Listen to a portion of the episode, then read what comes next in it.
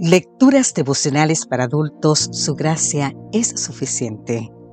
Cortesía del Departamento de Comunicaciones de la Iglesia Dentista del Séptimo Día Gascue en Santo Domingo, capital de la República Dominicana. En la voz de Sarat Arias.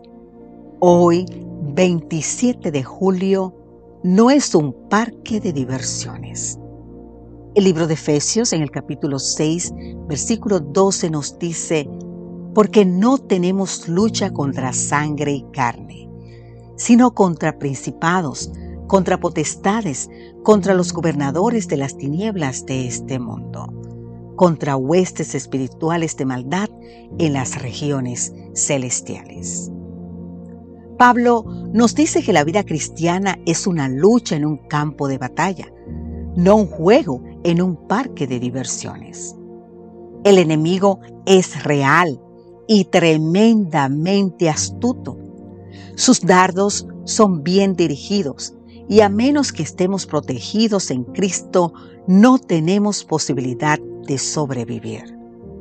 La Biblia identifica a Satanás de la siguiente manera.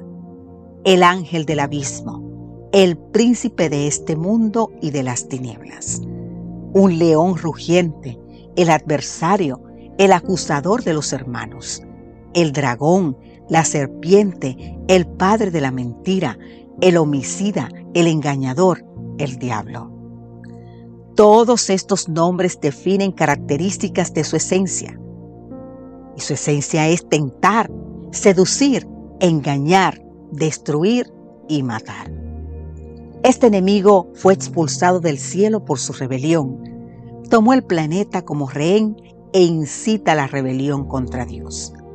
Apela a la debilidad natural, a los temores y al amor propio. Como creyentes nos enfrentamos al mundo, como sistemas que se opone a Dios, a la carne, como nuestra propia naturaleza pecaminosa, y al enemigo y sus estrategias. Es el mismo Lucifer que en el cielo cuestionaba tres aspectos de Dios. Su gobierno no era justo, decía él. Su ley no podía cumplirse y su carácter no es amor. Satanás no es omnisciente, no es omnipotente ni omnipresente, pero se hace peligroso por sus colaboradores. La tercera parte de los ángeles expulsados del cielo las huestes espirituales, un ejército de criaturas demoníacas que lo apoyan en sus ataques contra los creyentes. Nos enfrentamos a Satanás y sus acechanzas, es decir, a su astucia y sus mañas. Incluso se disfraza de ángel de luz. Lo que el enemigo no pudo hacer con Jesús, intenta hacerlo con nosotros. ¿Usted escuchó bien? Lo voy a repetir. Lo que el enemigo no pudo hacer con Jesús, intenta hacerlo con nosotros. Cuanto más imitemos a Jesús, más seremos blanco de sus ataques.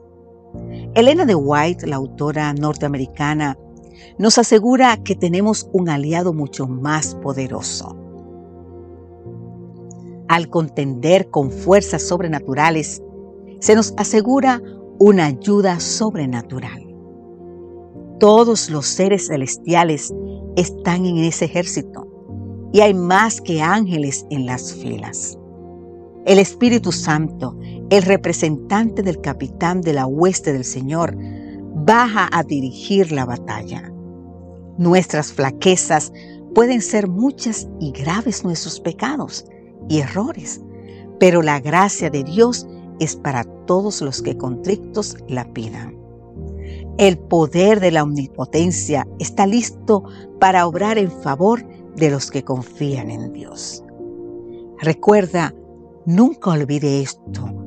No estamos en un parque de diversiones, sino en un campo de batalla. Entonces, no juegues, lucha y triunfarás.